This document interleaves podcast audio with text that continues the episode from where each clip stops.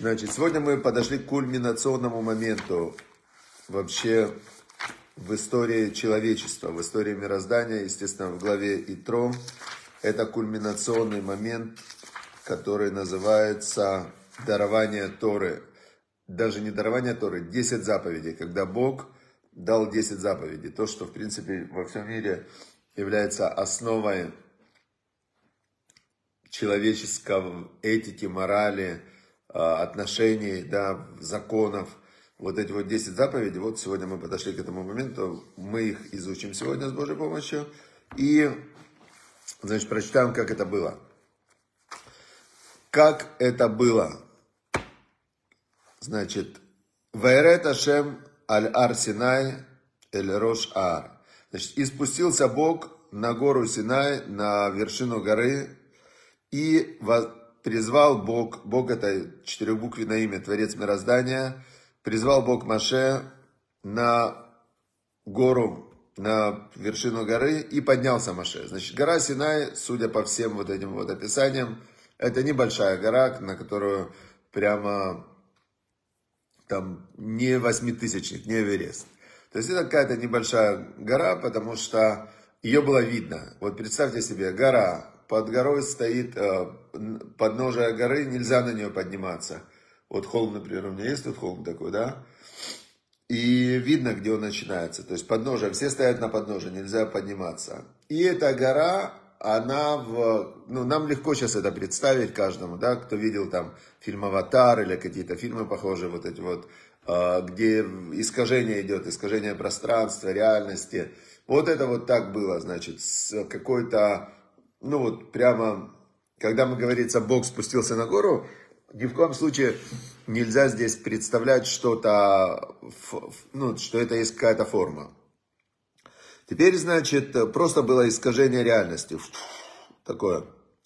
И сказал Бог Моше, теперь спустись к народу, и, а, значит, а, чтобы они не разрушились и не погибли в поднявшись на эту гору. То есть было некое вот это вот пространство, на котором, на, в котором соединился духовный и материальный мир. Входить в это пространство и выходить из него мог только Маше Рабейну, потому что он был то, что называется, а, его называют Аспаклярия Мейра, он был чистое стекло, то есть он был, вы знаете, есть, например, ну, это сравнение мне больше всего как бы понятно, есть а, когда большое напряжение в сети, какие-то пробки сгорают, выгорают там все, когда большое напряжение. А есть какие-то материалы, оптика, волокно, как-то они называются и так далее, которые пропускают электричество. Представьте, атомная станция вырабатывает электричество. Идет ток, под каким там идет он напряжением? Каким-то невероятным напряжением. Но те провода и пробки атомной станции, они не сгорают, они, они пропускают это напряжение. А если бы там стояла моя пробка, ну, мой щиток электричества из дома, он бы сгорел бы, просто взорвался бы, исчез бы. То же самое, когда было божественное вот это вот присутствие в таком полном его, в мощном проявлении, то Маше Рабейну, который был как проводник, который вот на атомной станции, вот эти первые, там где ток выходит, самый мощный, Маше Рабейну, он туда заходил, выходил. А Бог говорит, если кто-то из людей, обычных, из народа Израиля, приблизится к этой горе, в это зайдет пространство, он сразу сгорит, нельзя туда подниматься. Хорошо. И также священники, которые будут в дальнейшем э, приближаться в святая святых, э, то место, где проявлялся Всевышний больше всего в храме, была святая святых. Между Крувим там был ковчег, и такие золотые два ангела, и между ними, этими крувим, было вот это вот э, поле, грубо говоря, да, поле проявления Всевышнего. Он говорит, если коины, которые будут дальше приближаться к Богу, чтобы они были святые, э, Пен и Фрос, чтобы они не разорвались, не сломались, э, ну, чтобы вот эта божественность, которая, с которой они соприкасаются, их не разорвала. Тут очень интересно, я вспоминаю, значит, чтобы божественность их не разорвала. Помните, были, а, это дальше будет, дальше, не помните, это Надав и Авиу, сыновья Аарона.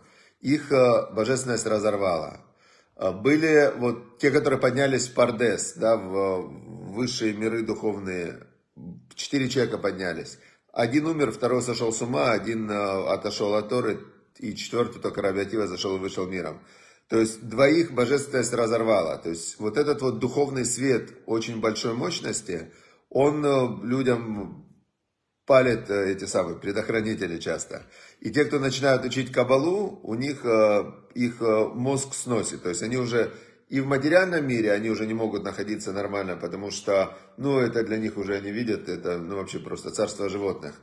В духовные они не могут зайти, они неустойчивые, и, значит, у них пробки горят. Поэтому Кабалу я не советую учить.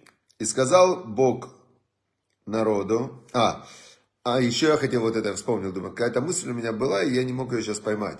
Во втором храме, когда первосвященниками становились люди ради славы и ради того, чтобы занять этот высокий пост, и они заходили в Йом-Кипур, святая святых, первосвященник, то хотя уже во втором храме уже ковчега вот этого не было, он был спрятан под горой, под храмовой горой внизу, вот там, где стоял храм, этот ковчег был спрятан уже, да, во втором храме его не было, но они все равно умирали.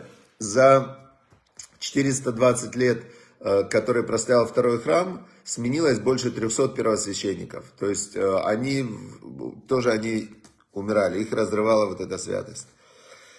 И сказал Моше Богу, Лоухаль ам лалот элар Синай. Моше сказал Богу, что народ не сможет подняться на гору Синай, они не будут подниматься.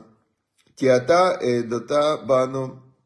Потому что ты же нам уже сказал, что нельзя, и ты поставил вот эту границу э, и осветил это место, гору, что туда нельзя подниматься. И сказал ему Бог, теперь ты лехред, э, значит, э, ты иди туда спускайся, и ты сможешь подняться только ты и Аарона возьми. Возьми Аарона, это брата своего, который потом стал первосвященником Аарон.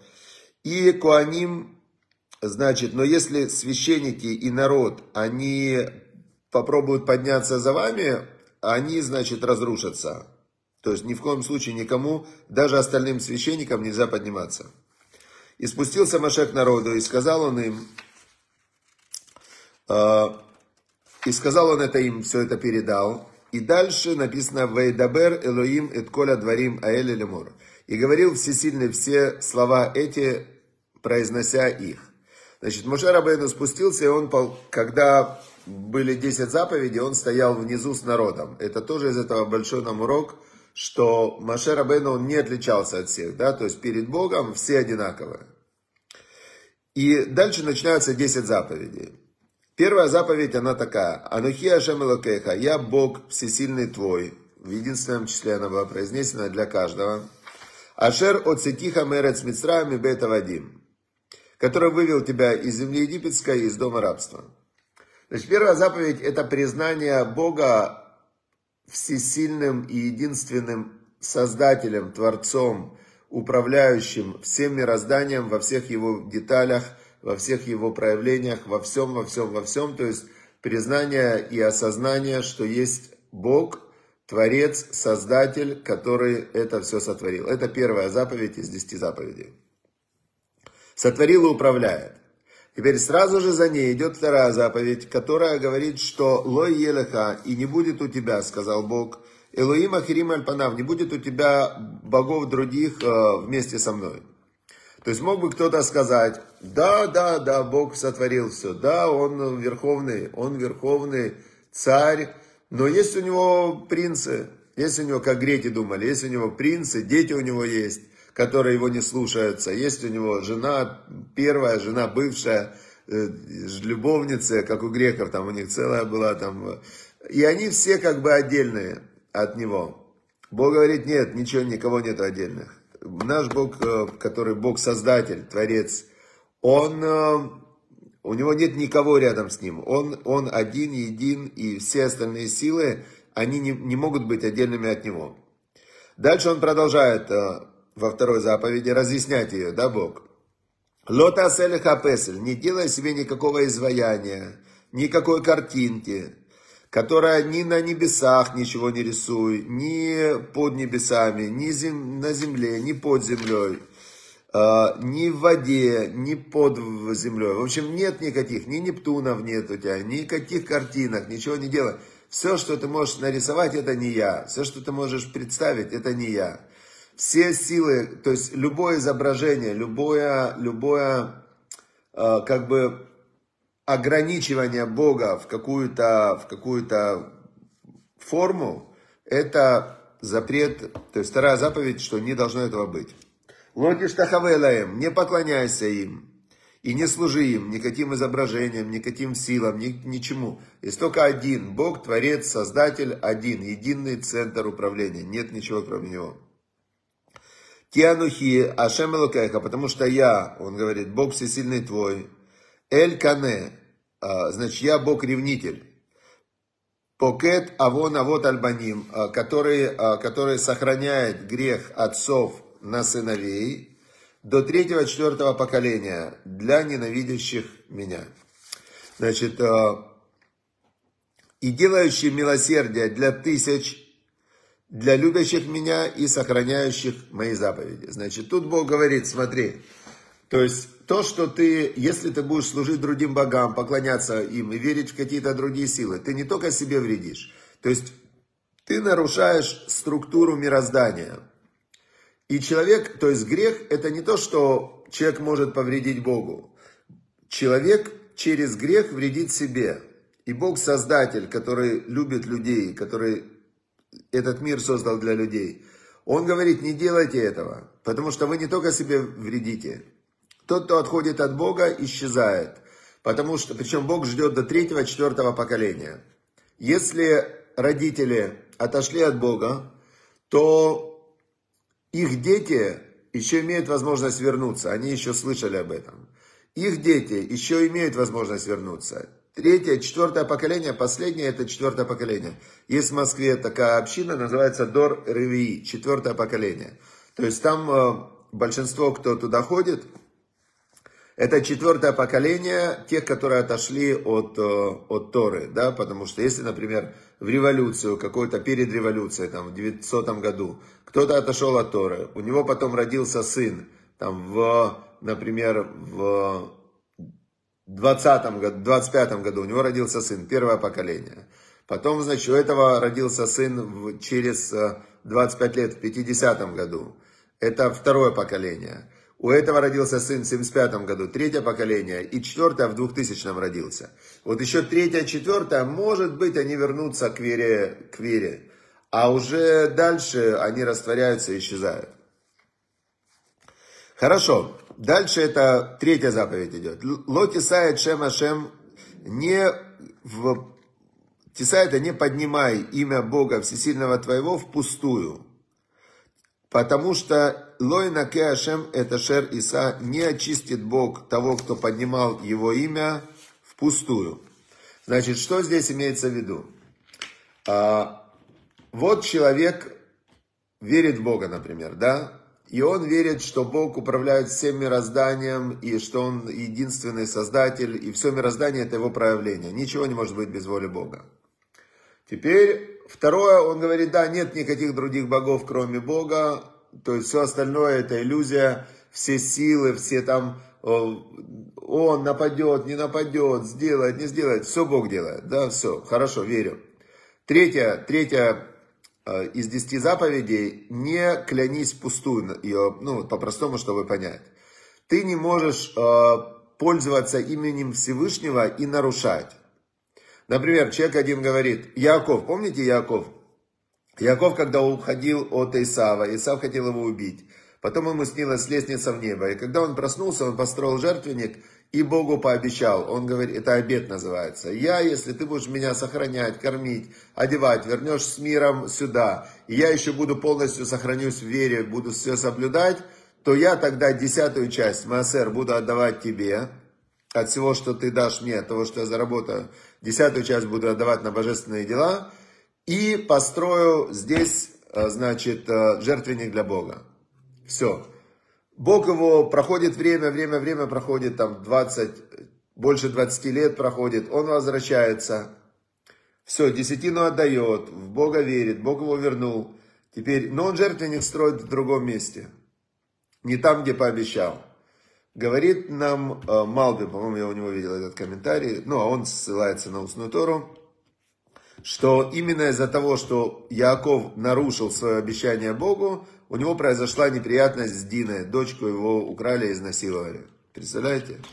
Значит, за что он, он всего лишь нарушил договор с Богом? То есть ты взял Бога, как бы поклялся, обед, клятва, это очень серьезно.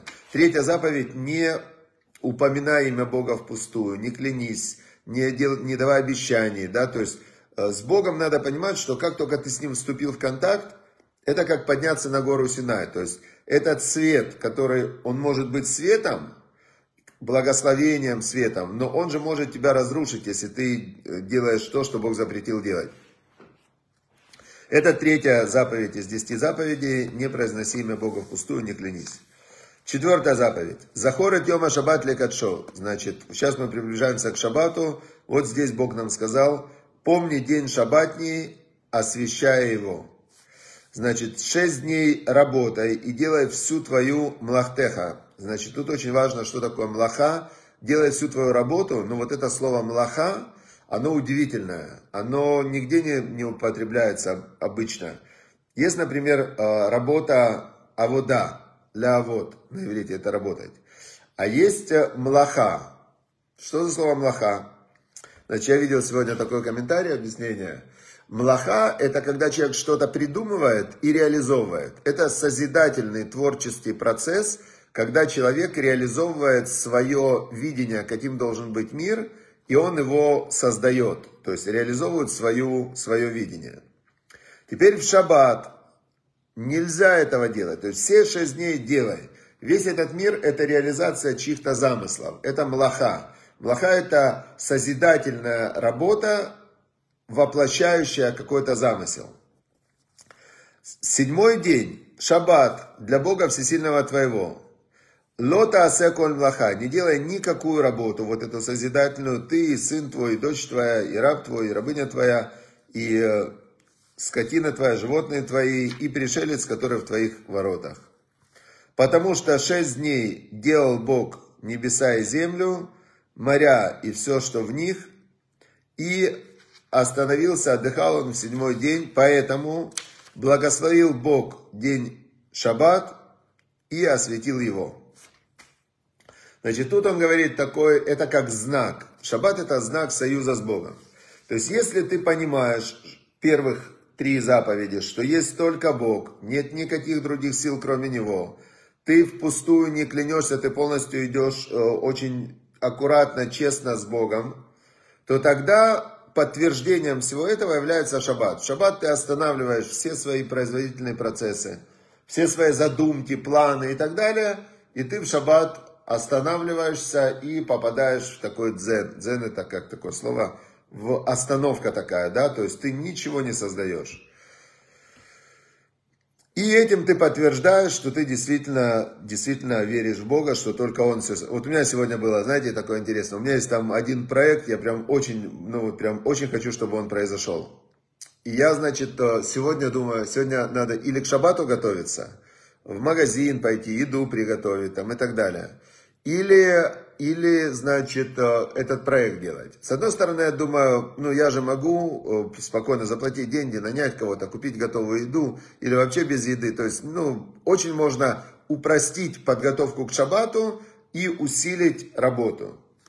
А потом я для себя подумал, если я искренне верю, что все от Бога, если я искренне от всей души верю, что результат проекта зависит не от моих усилий и действий, а от Всевышнего, так я лучше сейчас буду готовиться к шаббату и проведу шаббат, и в заслугу этого Всевышний даст даже на маленькие мои усилия по этому проекту, даст огромные результаты. То есть это вот, вот этот вот момент внутренний, да, вера это очень, ну это главное, да, твои взаимоотношения с Богом это вера. Но вера выражается в действиях. И вот шаббат это такое проверочное действие, тестовое, насколько действительно ты понимаешь, что именно Бог управляет миром. Дальше. Дальше идет э, пятая заповедь на скрижалях была. Потом Машарабейну спустился с крижаль, со скрижалями, и были они записаны. Пятая заповедь после шаббата идет, да, кабет это виха веет меха. Почитай папу и маму твою, для того, чтобы, Яриху Меха, чтобы продлились дни твои на земле, которую Бог Всесильный твой дает тебе. Значит, здесь э, идет тоже, разворачивается, как бы, если мы посмотрим глобально, мы видим некий процесс. Я Бог, который, э, который единственный властитель в этом мире, который мир сотворил. Не будет у тебя других богов, не, не распыляйся, то есть у тебя очень простая жизнь. Есть Бог, выполняешь Его заповеди, все будет хорошо. Третье, не клянись пустую, не обманывай, не, не искажай свои взаимоотношения с Богом а, какими-то обманами. Дальше. Четвертое. Почитай шаббатний день, а, значит, останавливайся каждый седьмой день, и этим самым ты подтверждаешь свою веру в Бога. И пятое, почитай папу и маму, потому что если ты не будешь почитать папу и маму, то тогда твои дети не будут почитать тебя. И все, на втором поколении Тора исчезает. Потому что как они будут тебя слушать, что ты им говоришь, надо быть религиозными, верующими, есть Бог. Если ребенок не почитает папу и маму, он скажет, ну, до свидания, устаревшее поколение. Теперь, но если папа и мама почитают свою папу и маму, и они относятся к ним с уважением, и они их слушают, и папа и мама им передают Тору, то тогда их дети будут почитать родителей, Тора будет передаваться, и вера в Бога будет передаваться.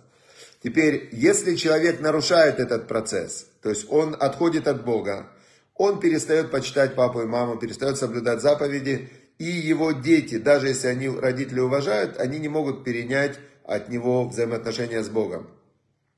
То есть здесь очень все видите, как четко разворачивается. Значит, пятая заповедь, почитай папу и маму.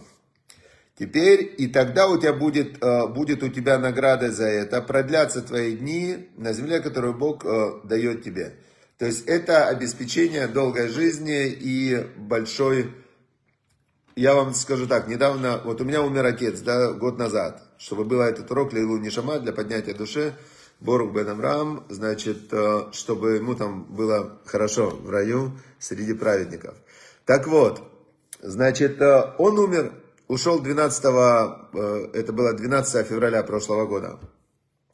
И в этот же буквально там с разницей в один день со мной в синагоге молится, зовут его Шмуэль Бергман, его фамилия, да? Его умерла в этот день его бабушка – Бабушке его было 97 лет. Да, 97 лет ей было. И на момент, когда она умерла, у нее было тысяча прямых потомков. Тысяча. Можете себе представить? А, значит, как это тысяча? У нее 10 детей. У этих 10 детей в среднем по 80 детей. По 8 детей. Это уже на втором поколении 80. У этих у, в среднем по 8 детей. Да? Значит, 80 на 8. Сколько? 600, 640. И уже там до 300 еще дородилось уже у их потомков. Представляете? Это вот то, что почитай папу и маму, и значит будет у тебя жизнь твоя продлиться в тебе, в твоих потомках, в твоих детях. Дальше идут пять заповедей между людьми. Это были заповеди, первые скрижали, пять заповедей, это взаимоотношения человека с Богом. Дальше идут пять заповедей, это взаимодействие между человеком и человеком. Лотерцах, не убивай, потому что что тобой Бог управляет, что им Бог управляет. И Бог ему дал его жизнь, тебе дал твою жизнь, ты не можешь взять и забрать его жизнь. Не убивай. Лотинав, не, прелюбо, не прелюбодействуй. Значит, прелюбодействие это в основном имеется в виду э, гомосексуализм и это связи с замужними женщинами, когда замужняя женщина, и ты забираешь, получается, у ближнего его жену. Это значит, называется разврат, да, не развратничай, не прелюбодействуй. Ло тигнов, не воруй, значит, здесь идет речь о воровстве человека, потому что дальше будет заповедь «не воруй вещи», здесь имеется в виду «не воруй человека». В то время было принято воровать людей в рабство, то есть сильный мог украсть слабого и заставить его работать на себя – под страхом смерти. Здесь вот это вот э, имеется в виду не воруй людей. Лота не бреха эдшетер. Не а, лжесвидетельствуй. Не, а, не выступай против ближнего с лжесвидетельством. Это четвертая. И пятая заповедь между людьми. Пятая заповедь между людьми. Лотахмот бейтреха, не возжелай дом ближнего твоего, не возжелай жену ближнего твоего, раба его, рабыню его, быка его, и все, что принадлежит ближнему твоему, не возжелай. То есть запрещено смотреть на, на кого-то и хотеть забрать его вещи. То есть можно просить у Всевышнего, дай мне такое же. Это можно. Но дай мне его нельзя. То есть захотеть, вот у него машина хорошая. Всевышний, дай мне такую же. Ну слушай, ты ему дал, дай мне. Это можно. А вот, э, вот машина классная, вот бы ее бы мне бы забрать у него эту машину. Так нельзя. Понятно, да? Теперь здесь э, вот эти вот пять заповедей между людьми, это контроль. Первое, не убивай, это контроль своих действий. Не прелюбодействуй, это контроль своих инстинктов, контроль своей э, половой сферы. Не воруй людей, это опять же действие. Не лжесвидетельствуй, это контроль слов и того, что ты говоришь. Сюда же относится злоязычие, лошанара и так далее. И Пятое – это не возжелай, это контроль своих мыслей. Вот 10 э, основных заповедей, из которых происходят все остальные заповеди. И окончание главы нам чуть-чуть осталось, буквально один абзац. И все, весь народ видели, видели голоса и видели, значит, пламя и звук шафара, звук вот этого шафара, такого рога над горой, дым и Э, народ очень сильно испугался, и они отошли подальше. Значит, у них в этот, э, то, что написано, видели голоса, это показывает, что они были в измененном состоянии сознания, и их восприятие реальности, то, что они могли воспринять эти 10 заповедей, было у всех одно и то же. То есть для всех прям было это четко и однозначно, они восприняли, назовем это восприняли, все эти, э, все эти 10 заповедей, у них не было ни малейшего сомнения, что это Бог. И сказали они Муше, говори ты с нами, и будем тебя слушать. И пусть с нами всесильный не говорит, пен намут, может мы умрем. Они говорят, мы не выдерживаем.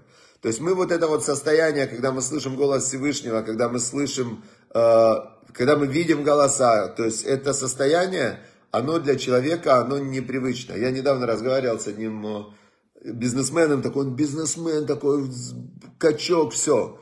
И он говорит, я не пью алкоголь. Я говорю, почему?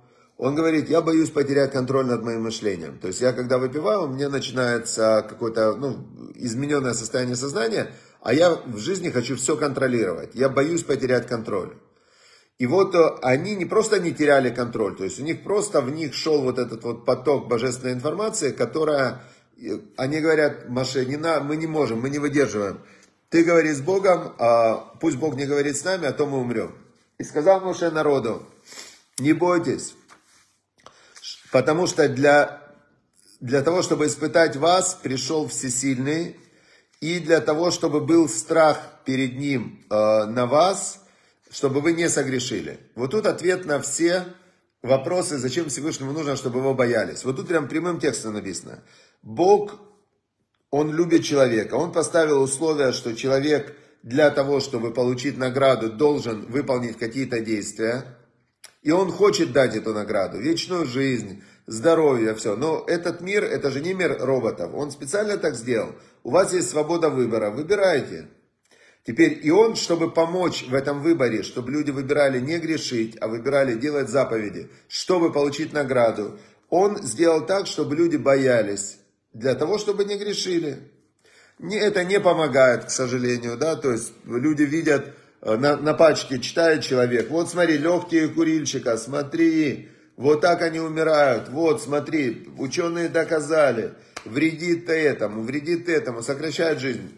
Курильщик смотрит и одевает в этот самый, в такой бумажный пакетик, значит, чехольчик такой, чтобы не видеть, да? Вот это то же самое. Бог им говорит, ну послушайте, если будете грешить, вы себе вредите. Если будете не грешить, у вас будет все, продлится жизнь, прекрасные семьи, здоровье, все. До свидания. Да, я лучше, там, что там у нас нету, другого, может, другой какой-то есть Бог. Не дай Бог. Хорошо. И стоял народ вдалеке и Моше поднялся в вот этот Аарафель. Аарафель это мгла, переводят это слово. Нет дословного перевода. Зашел в эту мглу, в это вот э, искаженное пространство, в котором было, проявлялся Всевышний. Нигаш Эль Арафель зашел в эту мглу, в которой был Всесильный. И сказал Бог Маше, так скажи сынам Израиля, вы видели, как с небес говорил я с вами. Не делайте никакого, никакого серебряного изображения, никакого золотого, ничего не делайте, чтобы каким-то образом представить меня. Это просто голос, это просто поток информационный. Нет никакого изображения Бога. Лот, не делайте мне, да, вот серебряных, никаких изваяний не делайте.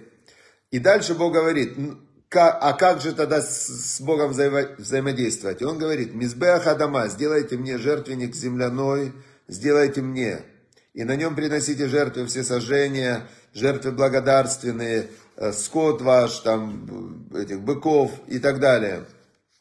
И в каждом месте, где ты, где ты вспомнишь мое имя, приду я к тебе и благословлю тебя. Не надо тебе никаких изображений, храмов, э, там, э, просто вспомни, скажи, слава Богу, Всевышний, там, помоги и так далее. Он говорит, в любом месте, в котором ты упомянешь мое имя, приду к тебе и благословлю тебя. То есть ты можешь соединяться со мной на природе, где ты хочешь. У меня один э, знакомый, который очень в начале моего пути на меня повлиял, он стал религиозным в тюрьме.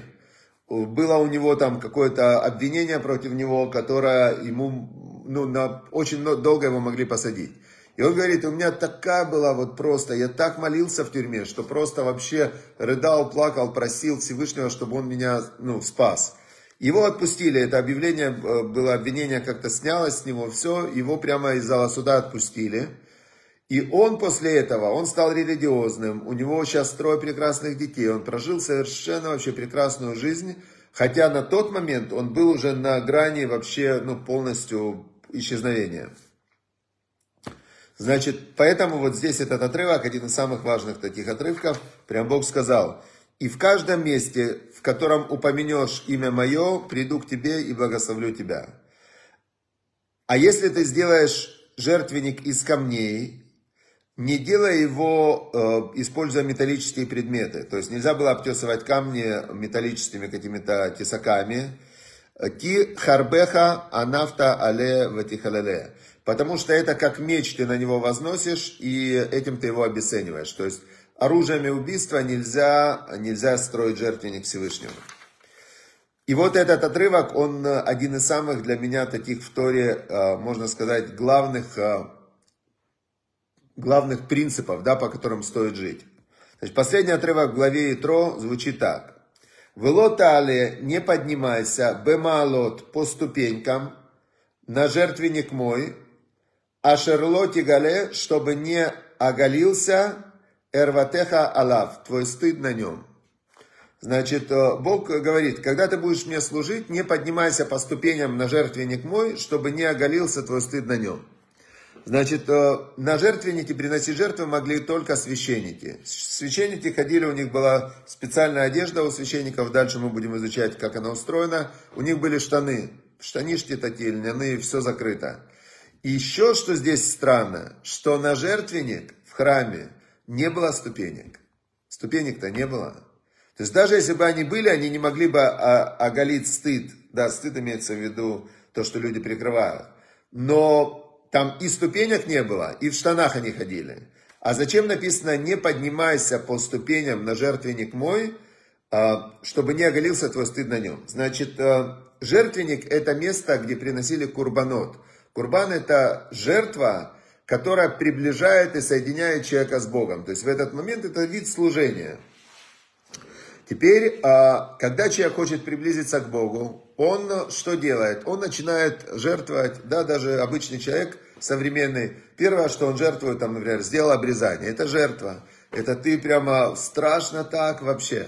Второе, ты начинаешь жертвовать деньги. Ты зарабатываешь деньги и начинаешь жертвовать на божественные нужды. Как? Я отдаю, я это заработал. Я не на себя жертв, я эти деньги не на себя трачу, я их отдаю кому-то. Почему? Потому что Бог сказал отдавать этот сдака, это жертва, да? Теперь человек, шабатний день, он решает посвятить Богу. Это жертва. А, он начинает ходить в одежде религиозной, он жертвует какими-то своими там привычками и желаниями. Теперь говорит э, нам Всевышний, да, Всевышний здесь нам говорит, это как основа служения. Не поднимайся по ступенькам, не прыгай сильно. Ты не можешь, сейчас ты только, ты был еще просто вообще про Бога ничего не знал, а сегодня ты уже одел шляпу, отрастил пейс и бороду, и ходишь всех там проклинаешь, что они типа недостаточно религиозные. Это ты прыгнул через ступеньку, ты, ты еще как бы только начинающий физкультурник. Тебе нельзя сразу, знаете, как человек пришел в зал, э, в, качаться, да, смотрит там культуристы такие, он говорит, а вы что вообще употребляете? Они говорят, ну что, вот у нас там уколы тестостерон, там разные гормоны. Он еще вообще только начал тренироваться, он гормонами накололся, значит, все, на следующий день увезли в больницу. Почему? Нельзя прыгать через ступени. Подъем должен быть гладенький, спокойненький такой, да? Потому что если ты прыгаешь через ступени в духовности, это мы начали с этого сегодня урок, что разрушится, да, Бог сказал народу, не поднимайтесь на гору, потому что если вы подниметесь, то вы погибнете. И потом, когда он уже прям специально говорил вот эти 10 заповедей, то они тоже сами попросили, говорят, мы не можем, это слишком большое духовное напряжение. Поэтому нужно идти по чуть-чуть, да, по чуть-чуть, по чуть-чуть. Не прыгать через ступени, но идти плавно-плавно во всем.